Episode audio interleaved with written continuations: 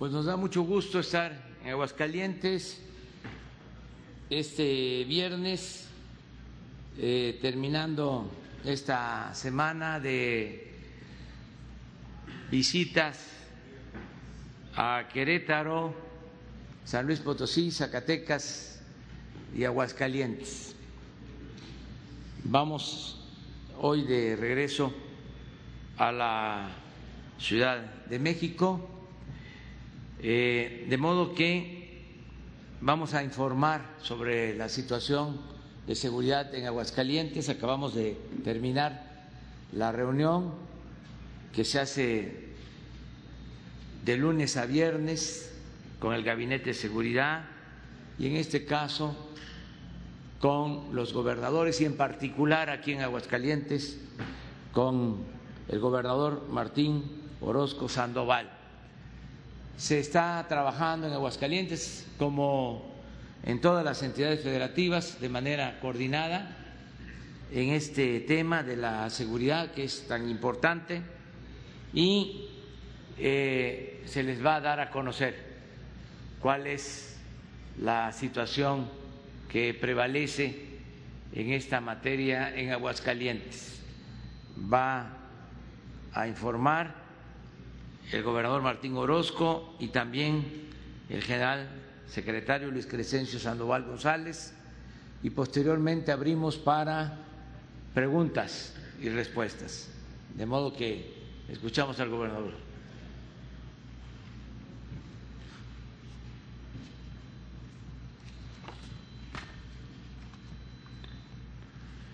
Muy buenos días, con su permiso, señor presidente. Es un gusto tenerlo nuevamente con nosotros en su casa, la tierra de la gente buena, el estado de Aguascalientes, donde siempre será bienvenido. De igual forma, damos la cordial bienvenida a todo su gabinete, a los secretarios. Muchísimas gracias por acompañarnos en este hermoso estado. Amigos de los medios de comunicación y demás invitados especiales. Señor presidente, el Estado de Aguascalientes reitera su voluntad de avanzar con usted, con el Gobierno federal y las 32 entidades federativas, en la construcción de un país más próspero, seguro y sin desigualdades.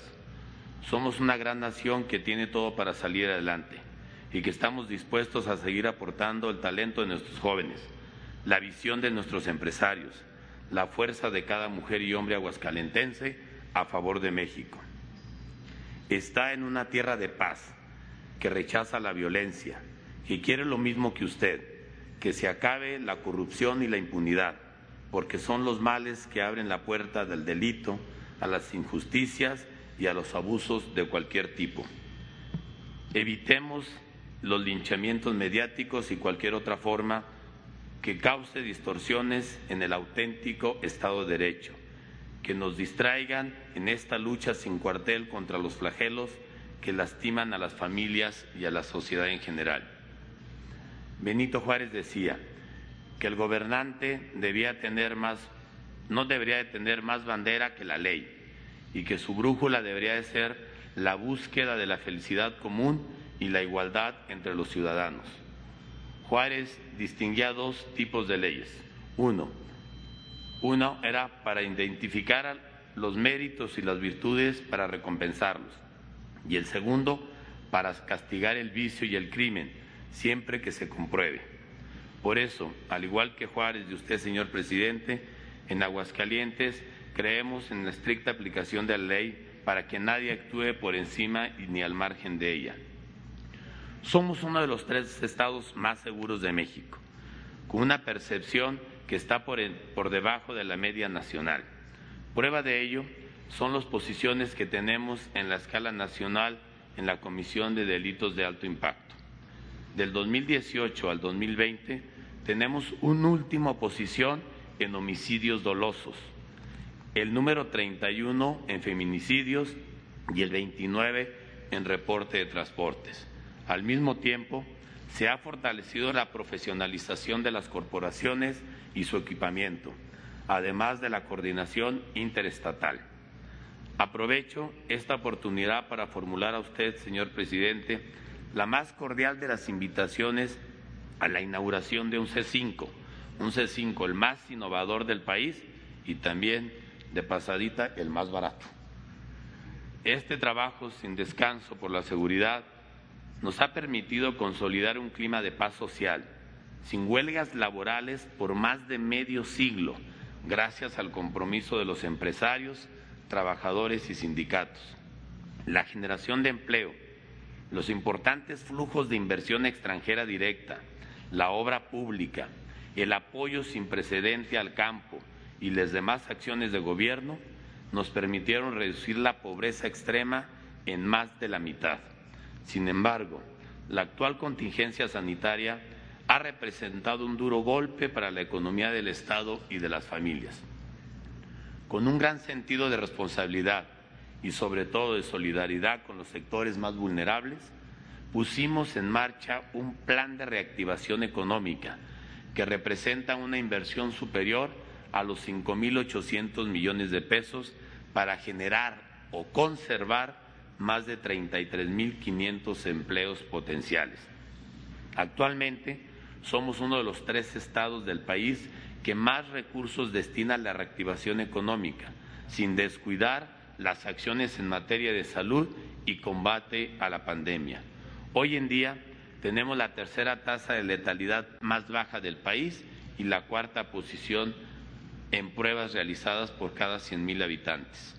Se creó la Guardia Sanitaria para reforzar acciones de fomento a la, prevención, como la sanitización de espacios y la supervisión de cumplimiento de protocolos.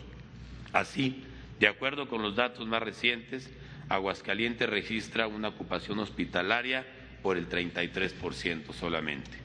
Deseo expresar mi agradecimiento a la Sedena y a la 14 Zona Militar por poner a disposición de los pacientes de COVID 20 camas para terapia intensiva y 30 de hospitalización general.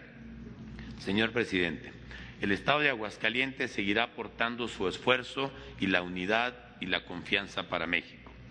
Hemos coincidido en uno de los episodios más difíciles de nuestra historia, que exige la participación solidaria y responsable de todos para superarla. Sobre todo, un gran sentido de empatía hacia las familias que han perdido a su ser querido o su, o su fuente de ingresos a causa de este enemigo invisible. Reiteramos la voluntad del pueblo y del gobierno de Aguascalientes para enfrentar juntos esta pandemia y los demás problemas nacionales. Esta mañana, en un marco de respeto y colaboración federalista, queremos solicitar el apoyo al presidente de la República para llevar a cabo un proyecto de agua segura para el Valle de Aguascalientes. Usted lo conoce muy bien y en unos momentos lo platicaremos si me da la oportunidad. Se trata de un proyecto pertinente que busca remediar la mala calidad del vital líquido, su escasez y la sobreexplotación de los mantos acuíferos en nuestro estado. El agua es un recurso estratégico para el desarrollo de México y aquí lo queremos cuidar. Como usted ve, señor presidente, en Aguascalientes tiene un firme aliado para transformar a México con la fuerza de la razón, los acuerdos y el valor de la paz. Sea nuevamente bienvenido, porque aquí siempre encontrará manos abiertas dispuestas a trabajar, no al enfrentamiento, sino a aquello que nos convierta en un país con libertades, derechos e igualdad para todos. Muchas gracias, bienvenido, bienvenido a un estado que hoy que vimos los indicadores de Aguascalientes, bueno, ahí mismo se hizo un comentario, en 40 minutos habíamos terminado por la tranquilidad, los números positivos que tenemos, pero siempre en coordinación con las Fuerzas Armadas, con la Guardia Nacional, con los policías municipales y un trabajo fuerte también con los vecinos de Jalisco y Zacatecas para mantener el orden y la tranquilidad en nuestro estado de Aguascalientes. Muchas gracias. Gracias. Con su permiso, señor presidente. Buenos días. Adelante, por favor, con la primera lámina. Vamos a ver la situación de seguridad pública en el estado de Aguascalientes. Aquí podemos observar 11 municipios con los que cuenta el estado, 1.3 eh, millones de habitantes, eh, tres municipios que eh, engloban al 80% de la población, que es Aguascalientes, Jesús María y Calvillo. Ahí está concentrada la población y obviamente, como lo vamos a ver adelante, es donde hay alguna presencia de, delitos. La que sigue, por favor. En cuanto a las estadísticas de la incidencia delictiva, eh, el Estado de Aguascalientes es el que aporta o que alimenta la estadística del secretariado Ejecutivo del Sistema Nacional de Seguridad Pública eh, con, sus denuncias al 100%. De ahí que las, estadísticas que vamos a ver son sumamente eh, certeras en cuanto a la información que, presentamos. Aquí vemos el homicidio doloso, en este delito tiene el 31 lugar el Estado y vemos una ligera baja en relación a lo que tiene de una, del histórico, de la tendencia histórica de este delito. Todavía se está eh, reduciendo más. las cantidades son muy, muy bajas. Eh, 10 eh, eventos eh, en, en, junio, 8, 11, aquí baja a 6, no 4, 7, son, son cantidades sumamente reducidas de este delito aquí en el Estado. La que sigue, por favor. El narcomenudeo, este, e, este delito eh, tiene un ligero incremento y su tendencia histórica ha ido a la alza. Eh, ocupa el quinto lugar, es un, es un, delito en el que se han eh, estado trabajando de manera conjunta el Estado como las fuerzas federales para reducir este, este delito, pero tiene un comportamiento aquí importante. Aquí a, finales del, del año pasado tuvo una reducción sumamente eh, fuerte. A principios de año se vuelve a subir y el trabajo que, se ha estado realizando uh, logra ahorita este, de alguna manera estabilizar y este, eh, poder eh, actuar en contra de, este delito de manera eficiente. La que sigue, por favor. El robo de vehículos. El robo de vehículos tiene una tendencia a la baja. Aquí podemos observar en, el, en la estadística del acumulado, en el 2018 tuvieron 2.523 eventos de robo de vehículos, en el 19 1.642, una reducción importante, y en lo que va del, del 2020 únicamente 705 eventos. Adelante. En cuanto a homicidios dolosos por entidad federativa en todo lo que va de la presente administración y hasta el mes de julio, el Estado tiene el 29 lugar con 148 eventos, mucho, muy retirado de la media nacional. Y estos homicidios dolosos considerados por cada 100 mil habitantes, el Estado se va, adelante, por favor, al 31 lugar. La que sigue, por favor. También en, en la estadística del 2019 que realizó el INEGI en cuanto a las personas eh, que tuvieron contacto con las autoridades de seguridad pública y que fueron víctimas directas de actos de corrupción. A nivel nacional se tiene 59 de cada 100 personas tuvieron este, fueron víctimas. Y eh, aquí en el, en el Estado la cifra es de 54 de cada 100, ocupando el 21 lugar eh, entre, entre los estados de la República. Aquí sigue, por favor. Los municipios de mayor incidencia delictiva. Bien, eh, aquí están los municipios de mayor eh, densidad de población, son donde se presentan la mayor cantidad de, incidentes delictivos, pero Aguascalientes, el municipio de Aguascalientes es donde se concentra el 69% de estos delitos, pero que están siendo atendidos. Ahorita lo vamos a ver en la siguiente, por favor en lo que es la seguridad pública del Estado, aquí solamente en el municipio de Aguascalientes tienen 2.019 policías. Eh, y de ahí le sigue Jesús María y Calvillo también en, presencia policial. Eh, aquí en Aguascalientes esa cantidad de policías que tiene desplegado entre policías estatales, policías municipales, representan el 75% de la fuerza eh, que tiene el Estado a disposición. Y una parte eh, importante de mencionar es eh, que el Estado cuenta con el mando único en la cuestión policial, a excepción de aquí del municipio, pero la coordinación que se lleva a cabo aquí entre el municipio, el Estado y las fuerzas federales es importante para lograr mantener índices delictivos mucho, muy reducidos. Adelante, por favor.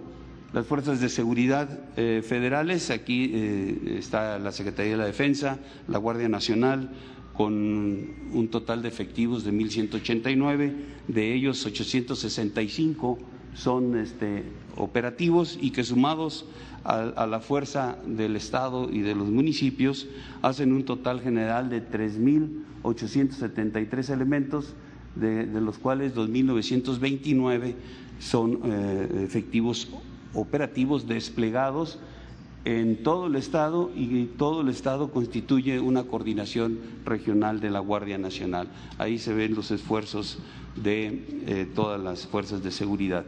Eh, se tiene un proyecto de construcción de un cuartel de la Guardia Nacional aquí en Aguascalientes. Este está proyectado para el año que, entra. Ya, ya, se han iniciado los, las gestiones para la obtención de los terrenos donde se va a construir esta instalación. En cuanto a aseguramientos, eh, son, son, reducidos en comparación con otros estados, pero bueno, también es la condición que, se vive aquí en Aguascalientes.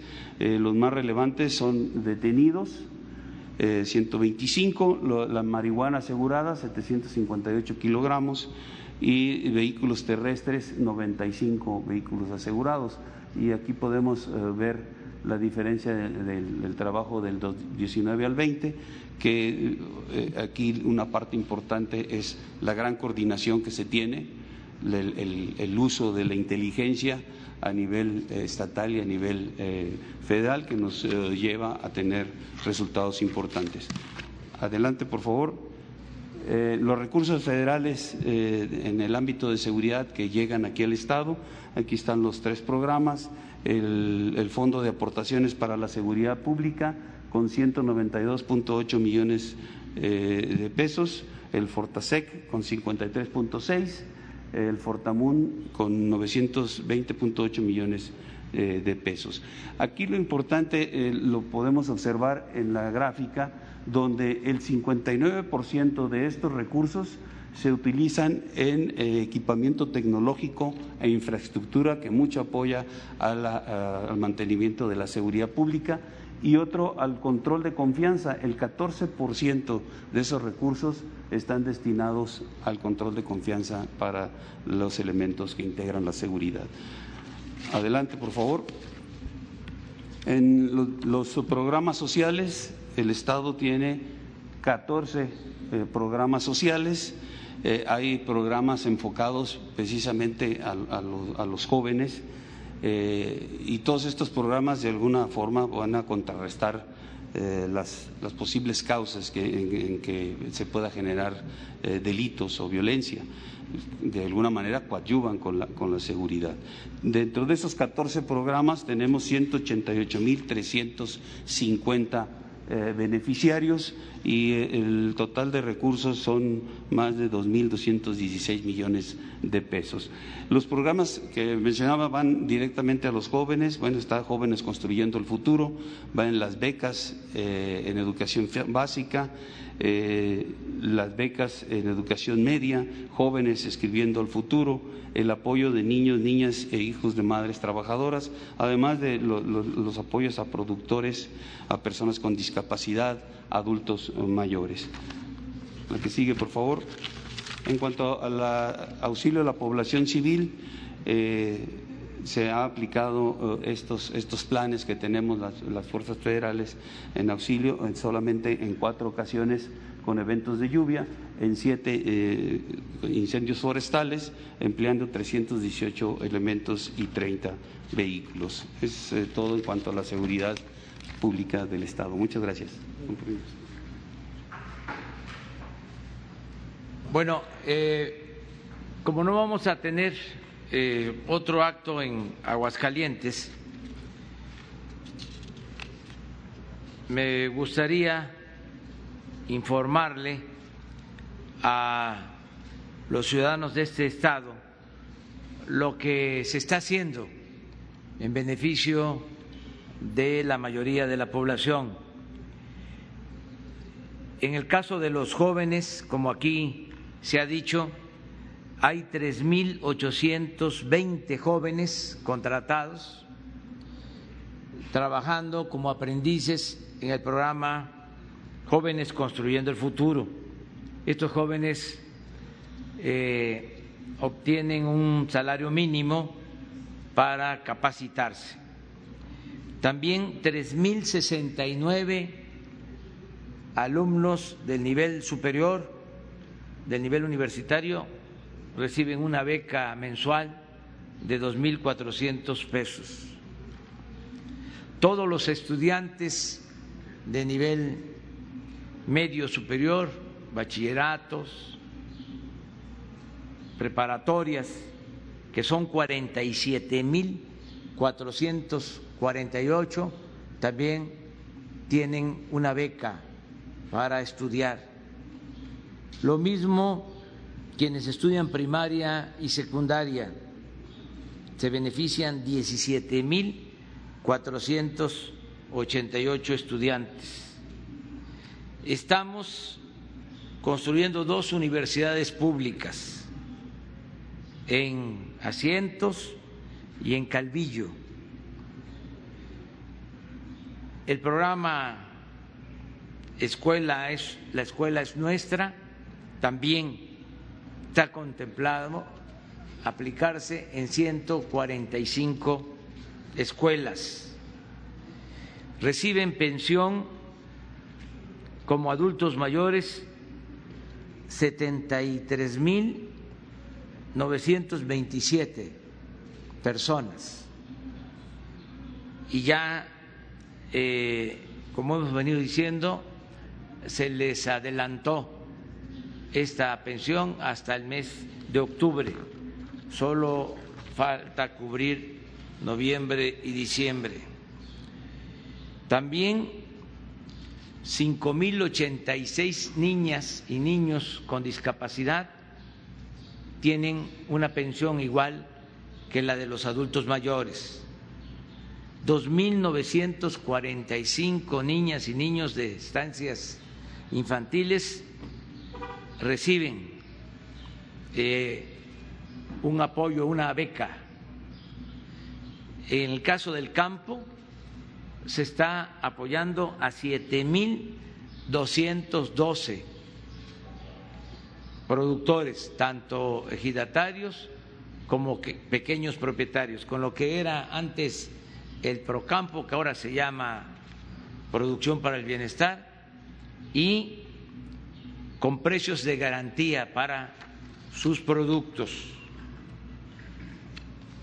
Aquí en Aguascalientes se tiene contemplado la construcción de 17 sucursales del Banco del Bienestar para que la gente cobre sus apoyos y no tenga que viajar a donde existen sucursales bancarias. En lo que tiene que ver con los créditos para pequeñas, medianas empresas, sobre todo a partir de la crisis de la pandemia, aquí en Aguascalientes han otorgado alrededor de 15 mil créditos para pequeñas y medianas empresas. 15 mil créditos eh, que se pueden clasificar en dos, los que se han entregado a empresas que tienen trabajadores inscritos en el Seguro Social que son 3.136 empresas que han recibido estos créditos de 25 mil pesos, un monto total de 78 millones 400 mil pesos y créditos a la palabra también de 25 mil pesos para pequeñas empresas, en su mayoría del sector informal. 11 mil 594, lo que implica una inversión de 326 millones de pesos. En general, en estos 15 mil créditos se han destinado cerca de 400 millones de pesos, de marzo a la fecha, para apoyar la economía popular, la economía familiar. Seguimos ayudando en obras de infraestructura al gobierno del Estado, sobre todo en mantenimiento de caminos, de carreteras y tenemos un buen trabajo de coordinación en materia de salud para enfrentar la pandemia. Esto es básicamente lo que quería informar. Pero eh, antes de que me lo pregunten, voy también a informar sobre un video que se dio a conocer ayer, donde aparece mi hermano Pío recibiendo dinero eh, de un funcionario, David León. Esto eh, yo lo explico como una reacción normal, legítima, de quienes eh, están viendo afectados sus intereses por la eh, decisión que tenemos de acabar con la corrupción en el país.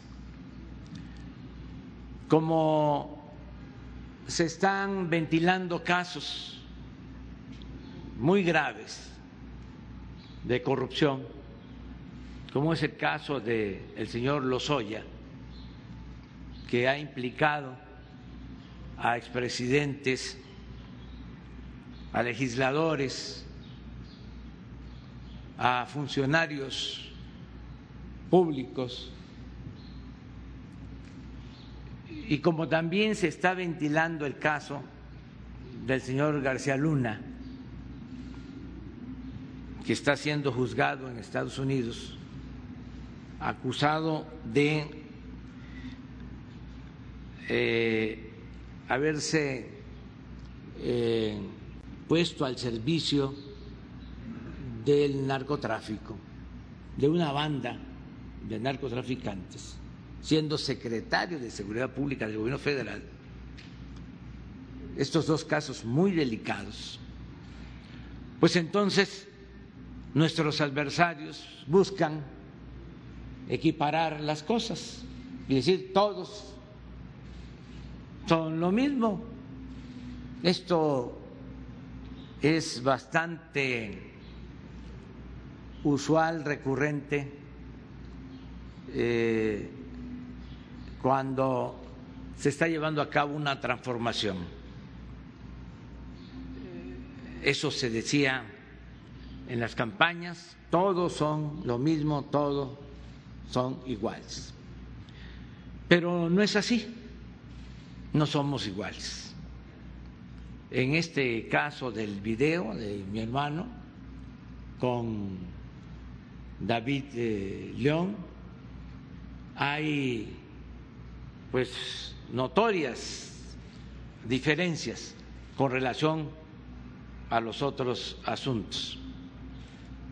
No solo es lo cuantitativo, no solo es el monto del dinero, porque no es comparar solo una operación ilícita que está denunciando el señor Lozoya, donde cobraron 200 millones de dólares de más en la venta de una planta chatarra, que esto que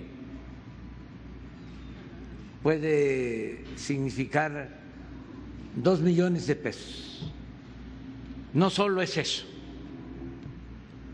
es el fin de el hecho que se está ventilando. En aquel caso, en aquellos casos que los tienen muy molestos a nuestros adversarios, sin duda es extorsión, es eh, mordidas, van a obtener de manera ilícita recursos públicos. Es corrupción. En el otro caso, en el de mi hermano, don David León, son aportaciones para fortalecer el movimiento en momentos en que la gente era la que apoyaba, básicamente. Nosotros hemos venido luchando durante muchos años y nos ha financiado el pueblo, como ha sucedido cuando se han llevado a cabo revoluciones para refrescar la memoria y hacer historia. La Revolución Mexicana se financió con la cooperación del pueblo. La Revolución Maderista costó alrededor de 700 mil pesos de aquellos tiempos. Tan es así que fue parte de los acuerdos cuando triunfa el maderismo en Ciudad Juárez de que se tenía que devolver ese dinero a los que habían aportado para hacer la revolución aportaron para que se compraran armas, para que se publicaran manifiestos, para contratar abogados que liberaran a los presos injustamente detenidos. Y una vez que se establece el gobierno interino de De la Barra, se discute el tema en el Congreso y se resuelve devolver los 700 mil pesos a la familia Madero, a Gustavo Madero. Todas las revoluciones se hacen así, con la cooperación de la gente. Estos videos que se muestran para contextualizar también, son de 1900, de 2015. En ese año habían elecciones en Chiapas y elecciones federales. Morena no ganó ni un distrito en Chiapas. Y de los 124 municipios de Chiapas, solo se ganó uno, municipio pequeño del municipio de Chicoacén. Esos recursos, como se habla en el video, se utilizaban para la gasolina, para el apoyo de quienes trabajaban en la organización del movimiento. Y, eh, como él mismo lo afirma, David León contribuía de esa manera, consiguiendo esos fondos. ¿Cómo ayudaron muchos mexicanos. Yo puedo comentarles que a mí me apoyaba la gente. Había una cuenta abierta en un banco en Banorte en donde depositaban dinero para mantenernos. Yo obtenía mi sueldo de esa forma y la gente depositaba ahí. Esto por años, hasta que nos clausuraron la cuenta. Primero la teníamos en otro banco, no era Banorte. Y por eh, represalias nos las cancelaron y le tengo que vivir agradecido al dueño de Banorte, finado ya,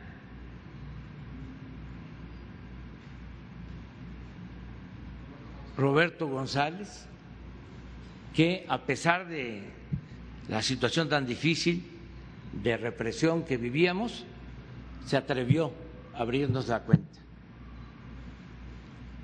De todas maneras, siempre he dicho de que debemos de acabar con la corrupción y con la impunidad. Y tenemos que actuar de manera consecuente. Esta revelación, eh, estos videos que presentó Flores de Mola, deben de entregarse a la Fiscalía General de la República. Es decir, el señor Loré de Mola debe de presentar una denuncia o los expresidentes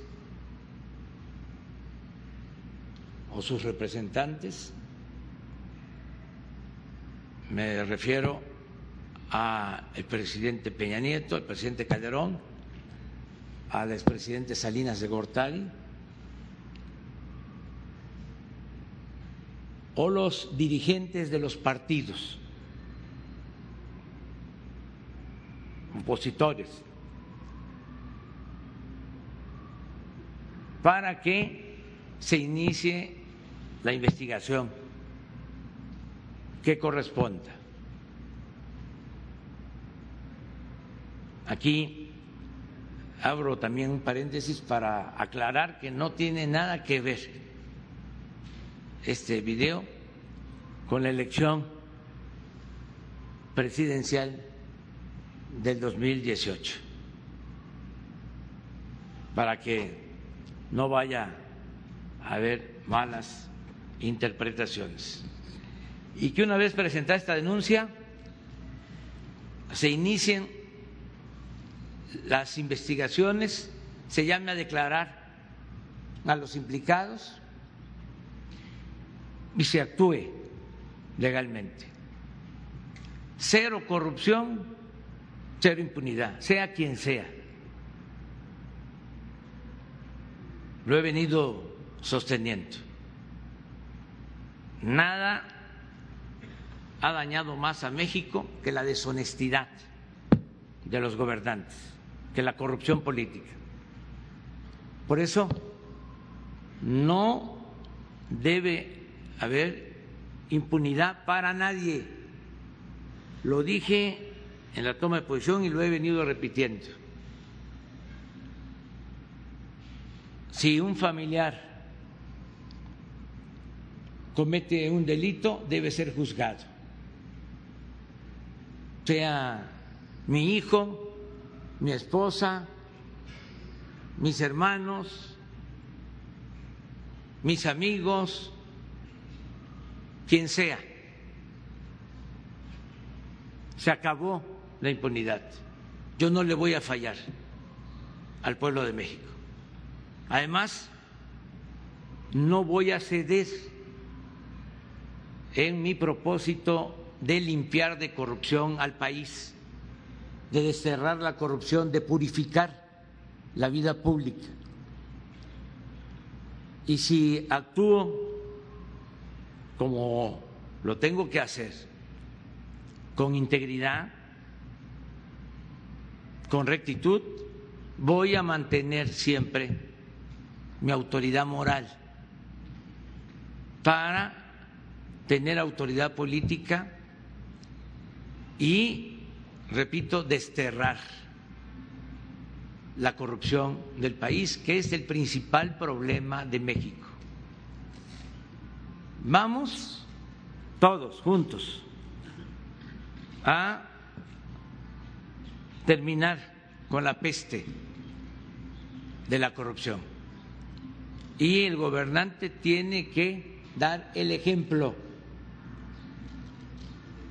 No vamos a dar ni un paso atrás en este propósito. Quiero nada más, para terminar, recordar lo que escribí como recomendación a todos los servidores públicos hace poco, un memorándum que quiero volverlo a, a leer.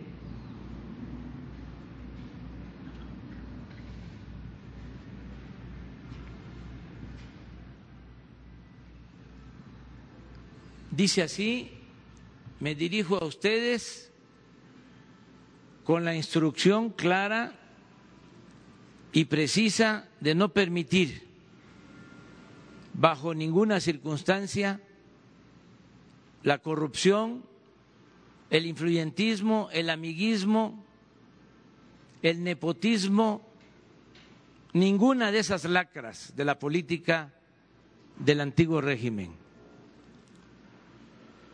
Todos estamos obligados a honrar nuestra palabra y cumplir el compromiso de no mentir, no robar y no traicionar la confianza de los mexicanos. En consecuencia, les reitero,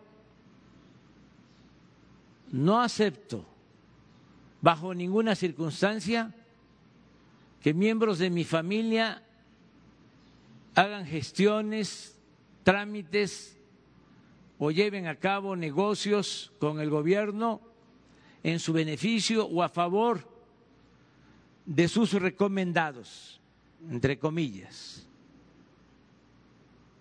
Esto incluye a mi esposa, hijos, hermanos, hermana, primos, tíos, cuñados, nueras, con cuños y demás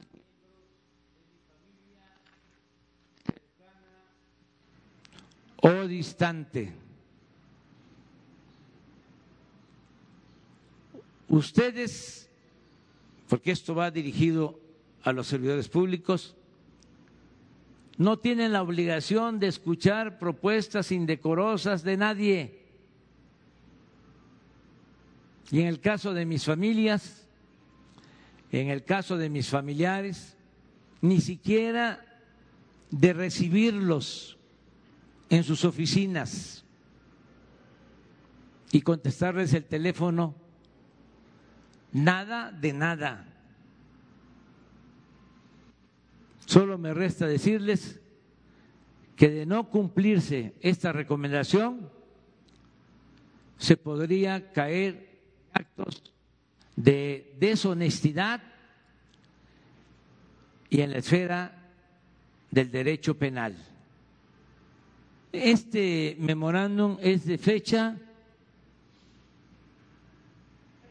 13 de junio de 2019 y lo he repetido ya en otra eh, ocasión, en una esto es lo que aplica y vamos adelante.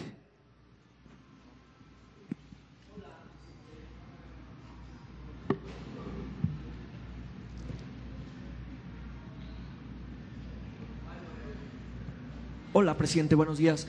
Eh, preguntarle varias cosas. Eh, la difusión de, estos videos que se hace ayer en, un portal de Internet eh, no daña la imagen del gobierno, de este nuevo gobierno federal, no daña la imagen del presidente López Obrador. ¿Usted sabe cómo se obtuvieron esos videos, esos videos, quién, los tenía o, o de dónde surgieron? Bueno, este, el propósito es ese, dañar la imagen del gobierno. Pero no lo van a lograr. Hay aves que pasan el pantano y no se manchan, ni plumaje es de esos. Siempre he salido de la calumnia ileso y tengo mi conciencia tranquila. Por eso soy capaz de enfrentar a la mafia de la corrupción de México. Y acepto el desafío, porque esto también me da oportunidad de ir al fondo, es decir, de que todos eh,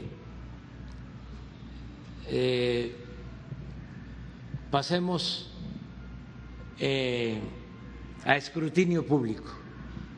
Todos.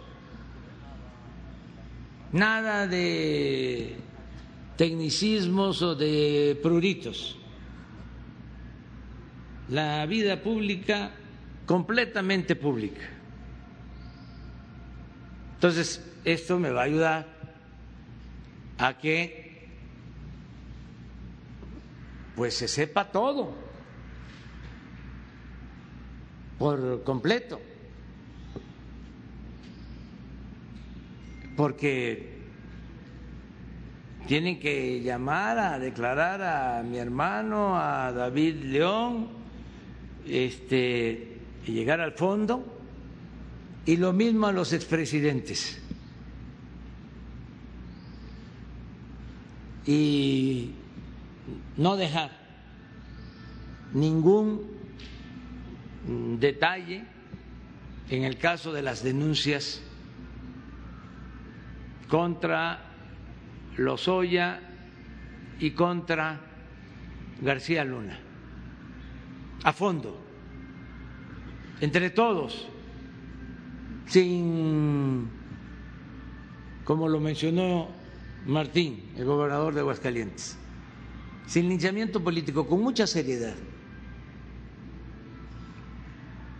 Pero fuera máscaras, nada de hipocresía, transparencia completa, total. Yo sabía de estos videos ¿Desde cuándo? Desde hace como cinco días o seis, porque me buscó David León, preocupado porque había recibido una llamada donde le advertían que iban a salir estos videos y le dije que enfrentara la denuncia y que dijera la verdad. De ayer que salen los videos, eh, me habla para comentar que iba a, poner un mensaje explicando, lo hizo y le sugerí de que también eh, no aceptara el nombramiento para hacerse cargo de la empresa distribuidora de los medicamentos, que esperara a que se aclarara este asunto. Porque eh, el manejo de los medicamentos eh, estuvo plagado de corrupción, la compra de los medicamentos, la distribución de los medicamentos. Entonces, con esto, pues no podría él, hasta que no se aclare la situación, hacerse cargo de esa empresa que tiene como propósito que no se roben el dinero de los medicamentos, como sucedía, porque estamos hablando de una compra de alrededor de 90 mil millones de pesos en medicamentos y muchos intereses. Entonces, ya sabía yo que se iba a presentar el video, de modo que no me sorprendió. ¿No se sorprendió? Pero, No tengo este, más información, pero eso lo va a investigar seguramente el Ministerio Público. Presidente, si, si esta investigación, eh, déjeme futurear un poco, si esta investigación alcanza, porque en ese momento usted era presidente nacional de Morena en el 2015 y era la primera vez, si mal no recuerdo, que competía el partido en unos comicios eh, federales, si esa investigación lo, alcanza, si ¿usted estaría dispuesto a declarar ante la autoridad ministerial? Claro que sí, no sería la primera vez que voy al Ministerio Público. y aprovecho para este pues recordar, hacer un repaso de todo lo que ha sido nuestra lucha en contra de la corrupción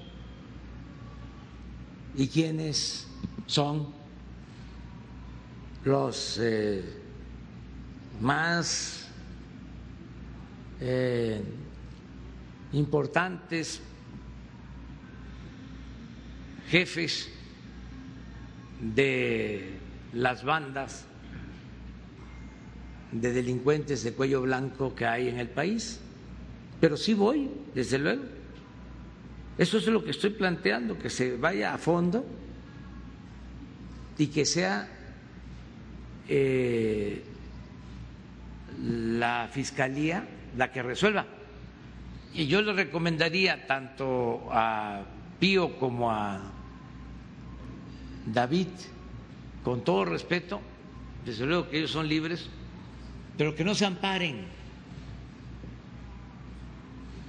que den la cara porque este yo tengo la experiencia cuando el éxodo, cuando el desafuero, bueno, hasta me pagaron la fianza.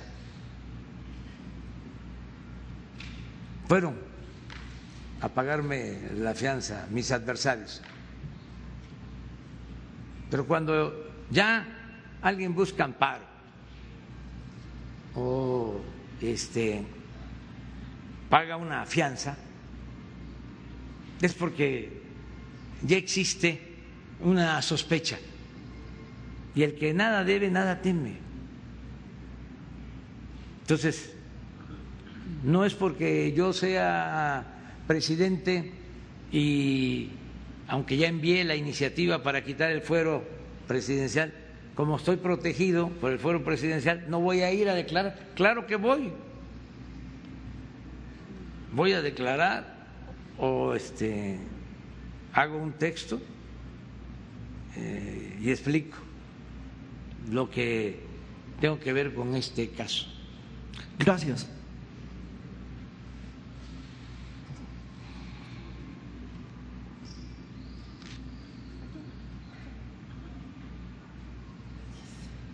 Buenos días, presidente. Yo quería también hacerle algunas preguntas acerca de este tema. Lo primero es saber si usted sabía de este dinero en el 2015.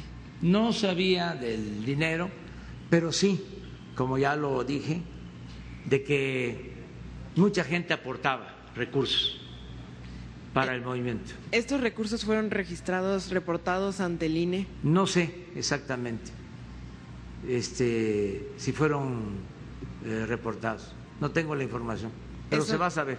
¿No le ha dicho entonces David León si fueron reportados los recursos? No. Eh, cuando se aportaban estos recursos, este, pues eh, se usaban, ahí mismo se dice, que para el sonido, para las asambleas,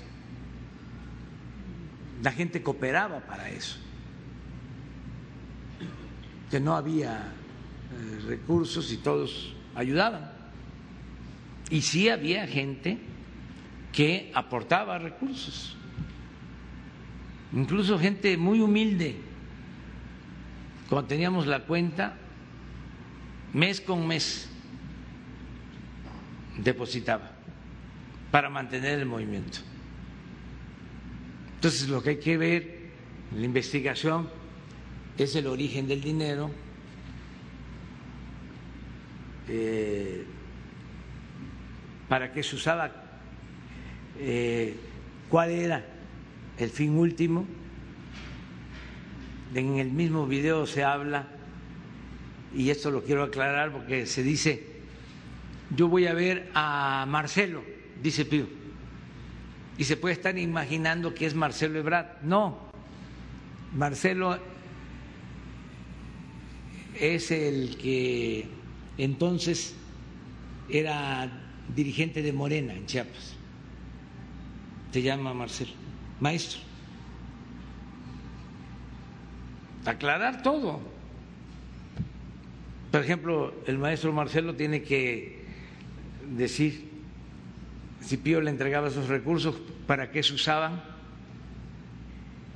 a quién se les eh, entregaban porque estoy seguro que era para eh, apoyar con gasolina a quienes ponían sus carros y ayudaban en el movimiento, pero que se aclare.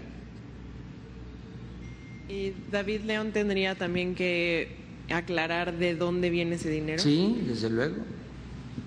¿Cómo lo obtenía? Él habla ayer de que amigos eh, colaboraban y lo creo,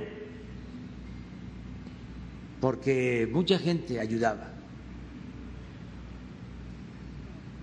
¿No era dinero eh, de Manuel Velasco?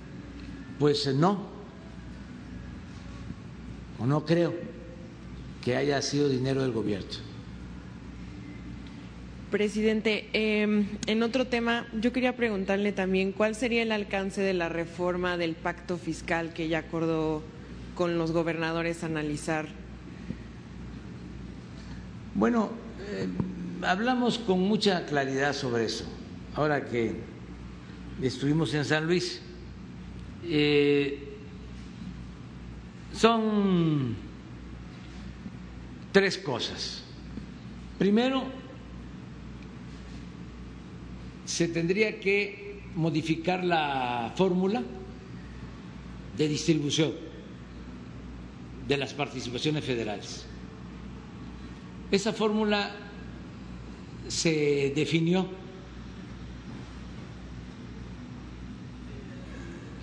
de origen desde los años 80, pero se fue modificando. La última modificación se hizo en el sexenio pasado entonces, se tomaba en cuenta eh, lo que aportaban las entidades federativas, era un parámetro. Se tomaba en cuenta el nivel de pobreza de los estados para el reparto. Y se tomaba en cuenta la población de cada estado.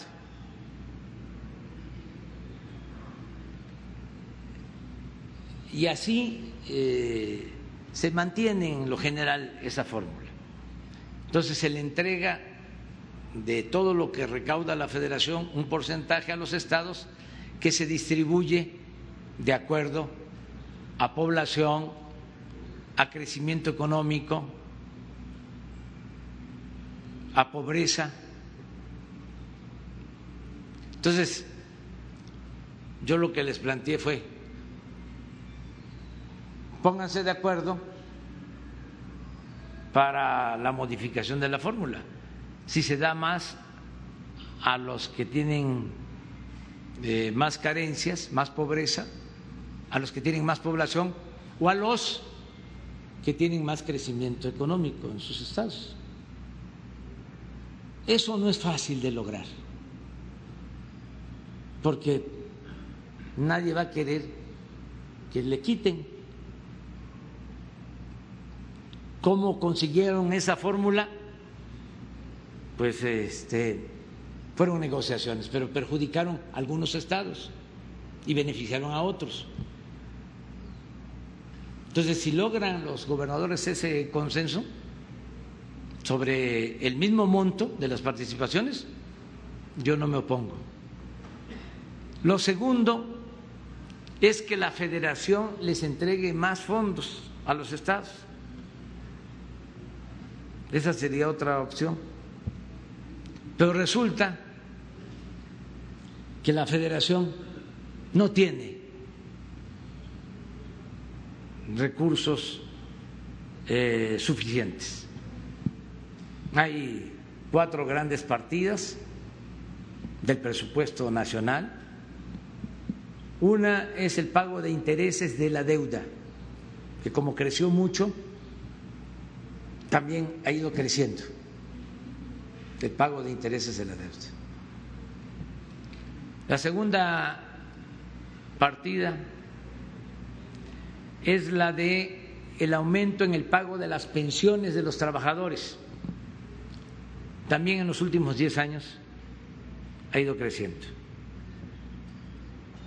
La tercera partida es la que tiene que ver con las participaciones federales, lo que la federación transfiere a los estados, lo que les corresponde a los estados por ley. También en los últimos 10 años ha ido creciendo. Y la cuarta partida es lo que utiliza el gobierno federal para eh, atender las necesidades de la gente, lo que le corresponde al ámbito federal. Y en este caso, en los últimos 10 años, ha ido hacia la baja. Entonces, si del presupuesto se destina más a los gobiernos estatales, pues la federación no tendría para eh, financiar el desarrollo. No tendríamos para entregar las pensiones a los adultos mayores, esto que di a conocer aquí en Aguascalientes y que se aplica en todo el país. Entonces, eso eh, sí amerita una reflexión con datos este, y un diálogo permanente. Y lo tercero que les propuse es que con los márgenes que se tienen en el marco de la ley vigente, se pueda procurar que haya un trabajo conjunto de coordinación y que se complemente inversión local, estatal, con inversión federal y que se haga más con menos. Esto también implica no permitir la corrupción, austeridad. Entonces, el compromiso fue que la secretaria de Gobernación y el secretario de Hacienda van a continuar hablando con los gobernadores para ver a qué acuerdo se llega. La, segunda opción que dijo está descartada o también es algo que se podría. Yo no veo que sea esa este, una alternativa, pero no descarto. Se tiene que analizar y tiene que haber voluntad de diálogo y tiene que eh, convencerse, no imponer nada de cuál es la situación. Claro con la crisis sanitaria y con la crisis económica, pues se, cayeron las finanzas, tanto en estados como en la federación. Eh, lo más fácil eh, hubiese sido llegar a, antier al acuerdo de que vamos a contratar más deuda pero eso es eh, hipotecar a los estados, hipotecar al país. Eso no es salida, porque sí hay posibilidad de contratar más deuda, incluso hasta están bajas las tasas de interés, pero al mediano plazo, a largo plazo, crece el pago por servicio de la deuda, por intereses de la deuda, y entonces ya no hay presupuesto para la gente. Ya el gobierno se en sí misma, todo el presupuesto es para el mismo gobierno o para pagar intereses de deuda. Y ya no le transferimos nada al pueblo. Entonces, por eso no se va a contratar deuda. Ese también fue otro acuerdo. En el caso de la eh, federación, no contratar deuda, este, no seguir endeudando al país. Gracias, presidente.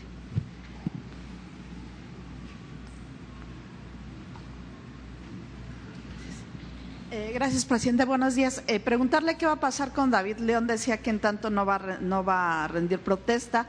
Eh, entonces, ¿él está ahora en qué estatus en el gobierno? ¿Está fuera del gobierno? Estaba a punto de ser nombrado, si no es que lo nombraron el domingo pasado, pero creo que todavía no tiene nombramiento. Ya estaba, ahora sí que este avisado, preparado. Yo lo había presentado en una mañanera para que se hiciera cargo de esta empresa que es fundamental porque es la distribución de los medicamentos. Yo siempre he dicho cómo llegan los refrescos, para no hablar de marcas, cómo llegan eh, los alimentos empacados o golosinas, hasta la comunidad más apartada. ¿Y cómo no vamos a poder eh, lograr que lleguen los medicamentos? Para eso es esta empresa. Entonces, eh, David León hizo un buen trabajo en protección civil y eh, necesitábamos un agente, pues eh, como él, para esta empresa, de modo que se terminara con el problema del desabasto, y va a ser así, se va a terminar con el problema del desabasto de medicamentos con esta empresa que va a distribuir, porque antes se tenía en el Seguro Social, en la Secretaría de Salud, este,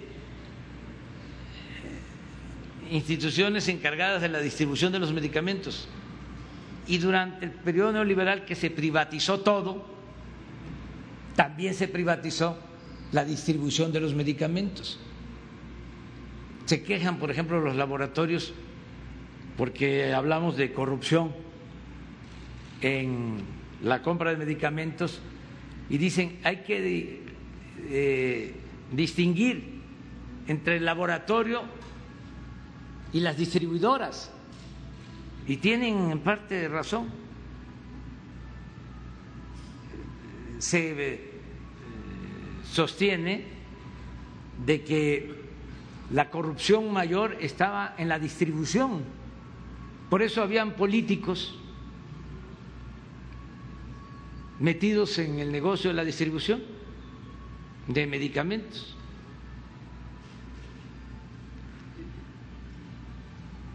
Entonces vamos ahora a buscar a otra persona, en tanto se resuelve el asunto, se ventila el asunto, se aclara y este que David pueda eh, quedar eh, libre y limpio. ¿No sería mejor que ellos pidieran a la fiscalía, se presentaran para que se abra la investigación, eh, para no esperar a que alguien abra, eh, Puede ser, y cualquier ciudadano. Sí, pero eso que estás planteando puede ser que ellos mismos vayan y que digan, este, pasó esto, y si no hay otra denuncia, nosotros venimos a solicitar que nos investiguen y estamos a disposición de la autoridad. Porque también se pudo haber abierto pues una cuenta donde se recibieran las aportaciones quizá para evitar este tipo de, de suspicacias, que se entregue dinero así en, en sobres, ¿no? Sí, sí, pero eso lo van a explicar ellos. Y preguntarle del tema de los ollas, si ya terminó finalmente de leer esta, esta Sí, sí, la terminé de leer el, al mediodía porque si no, no hubiese yo podido dormir. Este, me hubiese dado pesadilla. No, está fuertísima. Ya terminé. Y hay cosas... Eh, vamos a decir, anecdóticas. Como lo del Ferrari. Lo de Ferrari, por ejemplo. Este, o lo de la bolsa de la periodista. Pero hay cosas de fondo, como lo de etileno 21, o sea, el contrato que se le entrega a etileno 21 con un subsidio de 25%. Estamos hablando de cientos, si no de miles de millones de pesos. Hay que hacer la cuenta bien. Lo que hablábamos, lo que mencionábamos de la fábrica de fertilizante, que el mismo Lozoya, siendo director de Pemex, asegura que estaba convertida en chatarra, que llevaba 16 años parada. Y que se hace el acuerdo arriba. Yo siempre eh, sospeché de esa este, compra, porque es un negocio de la cúpula. Y aquí sí hay que este, decir, en abono a Lozoya, no eh, podría llevar a cabo una compra de 270, 300 millones de dólares el director de Pemex sin que se enteraran en Hacienda, por ejemplo.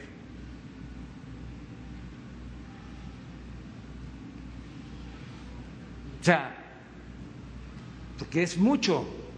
Además, el señor Ancira está este, muy encumbrado y con muchas influencias. Bueno, tan es así que acaba de lograr que un juez declarara que ya eh, no procedía el juicio que había prescrito, a todas luces eh, una irregularidad, por decirlo menos. Entonces, le prestaba aviones a los políticos, financiaba campañas. Entonces, esa operación es cuantiosísima. Yo en su momento dije que era el negocio más lucrativo que se había realizado en el mundo en los últimos tiempos. Porque se habla de un costo real, y eso por el terreno y por el muelle, de cuando mucho 70 millones de dólares. Y pagaron 370. Estamos hablando de un sobreprecio de 300, otros dicen 200 millones de dólares pero en pesos son como seis mil millones de pesos de sobreprecio, seis, ocho mil millones de pesos. ¿Quién gana eso? en una operación. ¿Qué empresa gana eso? Entonces, cosas muy fuertes. Luego, lo de un periódico,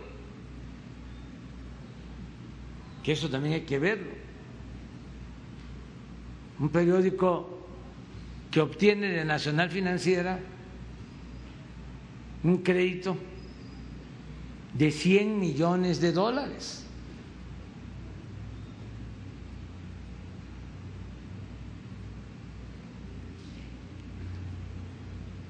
Hay que ver si es cierto. Entonces, si hay materia, ¿eh? en este caso. Ahora la mayoría ya se están deslindando, la mayoría de los personajes ahí mencionados. Eh, ¿Pudo actuar solo Lozoya eh, con este nivel Pero de, hay que de corrupción? a que se termine la investigación y hay que tener confianza en la Fiscalía. Yo le tengo confianza a Alejandro Gers. Lo considero un hombre recto. Y sabe que es un momento histórico el que estamos viviendo. ¿Es ahora o nunca?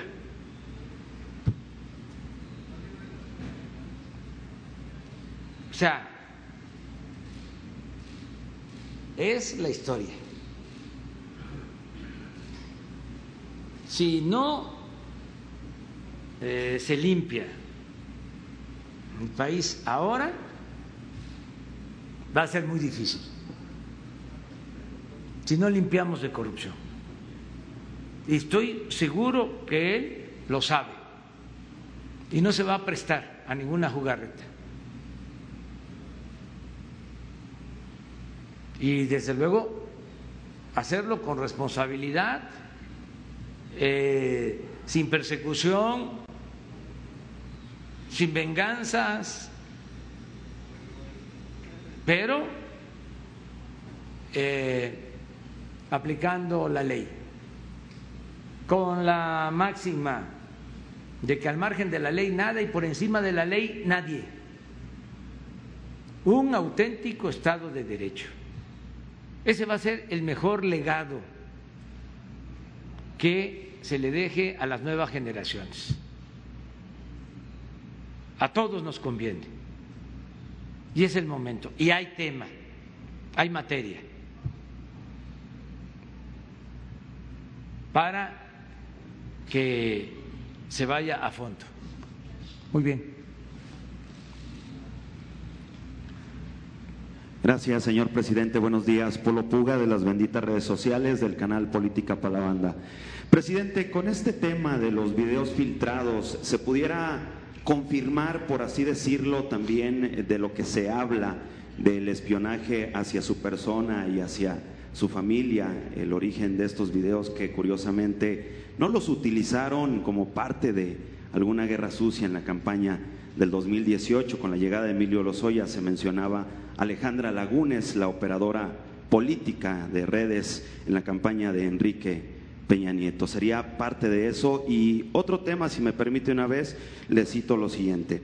Según el dictamen de fiscalización que el Consejo General del INE someterá a votación el día de hoy, la organización México Libre, liderada por la ex candidata a la presidencia Margarita Zavala y por el expresidente Felipe Calderón, estarían recibiendo una multa de alrededor de 2.3 millones de pesos por haber incurrido en diversas irregularidades, entre las que destacan simulación de servicios y omisión de contratos de prestación, muy al estilo del esquema de lavado de dinero, así como la omisión de la presentación de las credenciales de lector de sus aportantes, lo que podría dar lugar a financiamiento por parte del crimen organizado.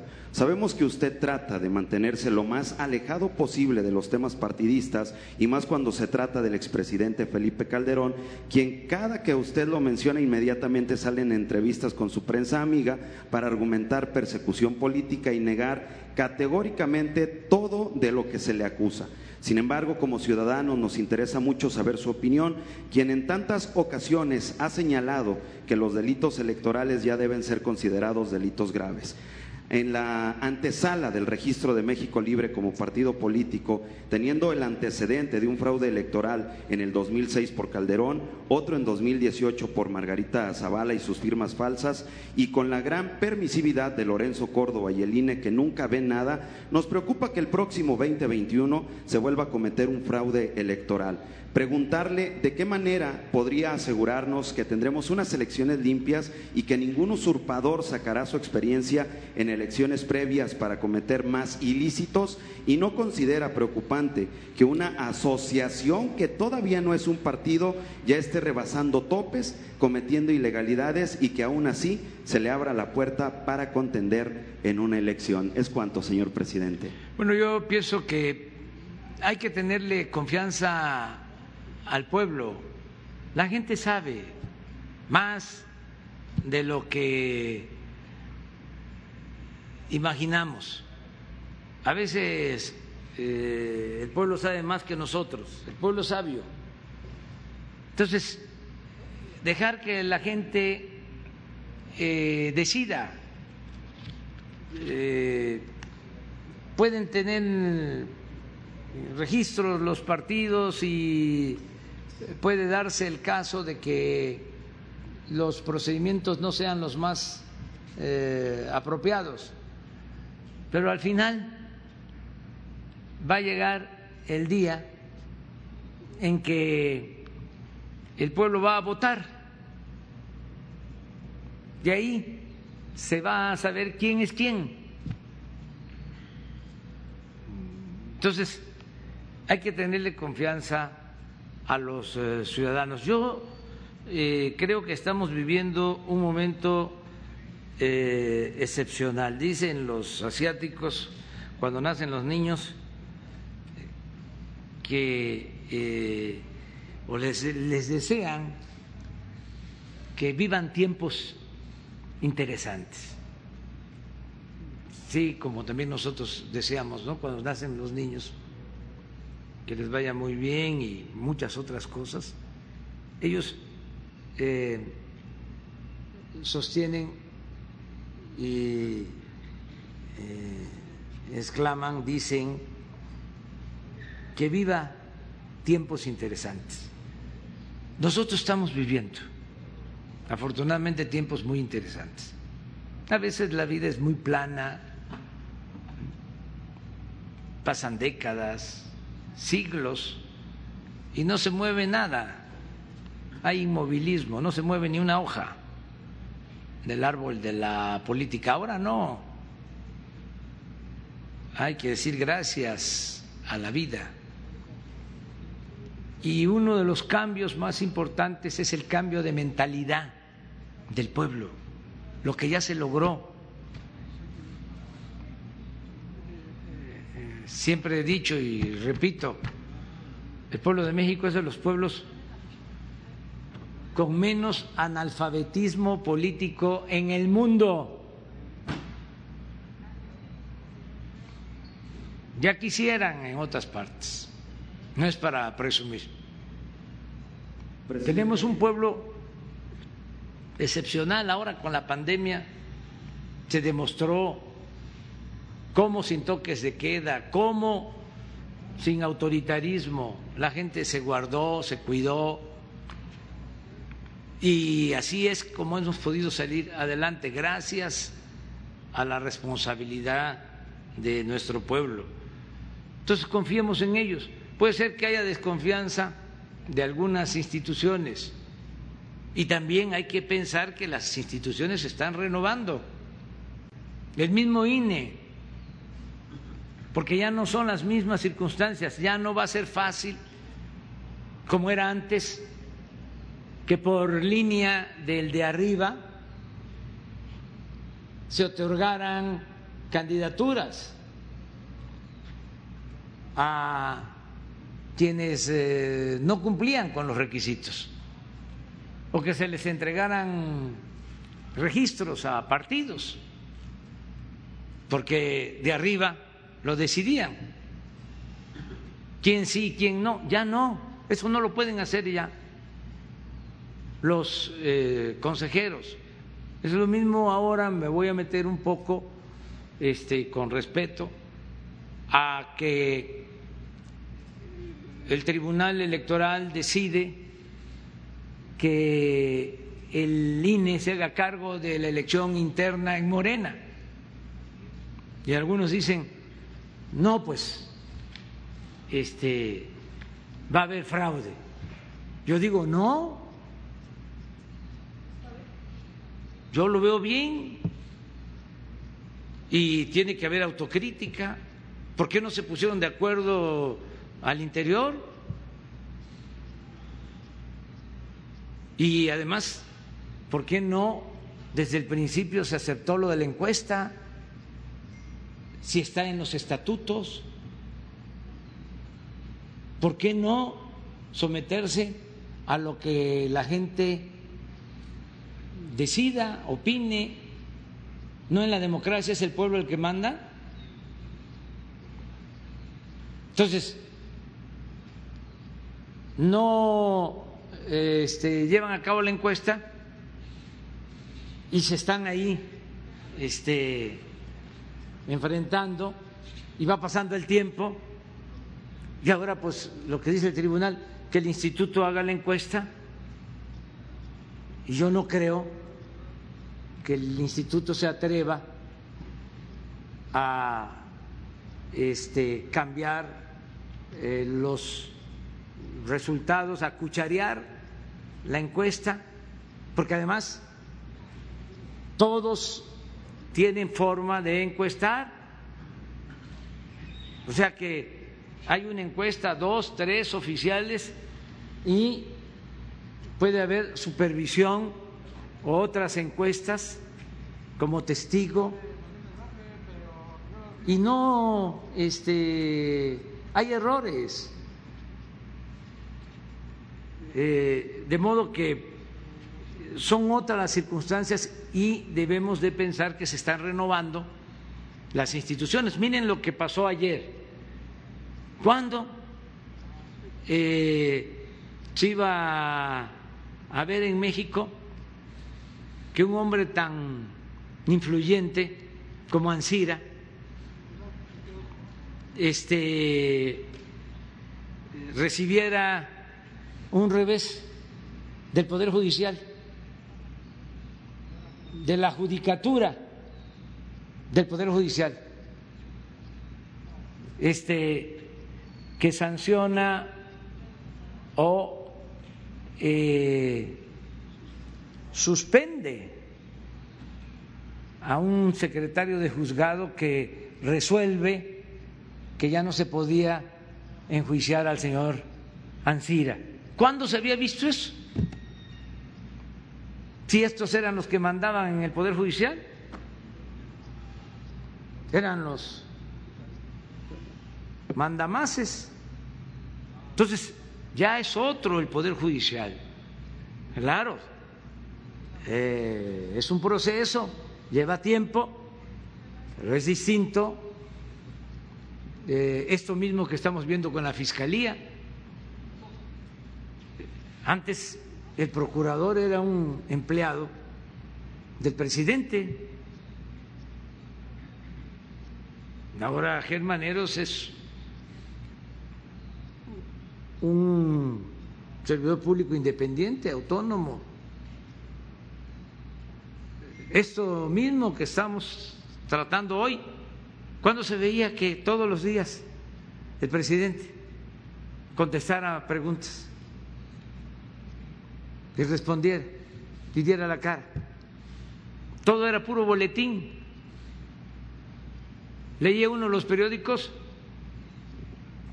y era el mismo texto en todos. Ni siquiera le cambiaban las comas o los términos. Lo mismo, lo que les enviaban. Ahora no. Ahora es distinto en los medios,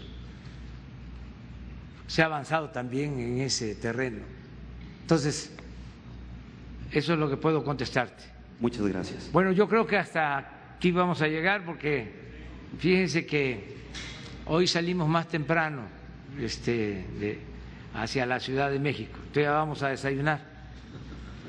Entonces nos vemos. Eh, muchas gracias al ciudadano gobernador que nos ha tratado con eh, mucha gentileza y con mucho respeto y que estamos trabajando de manera coordinada. Muchas gracias.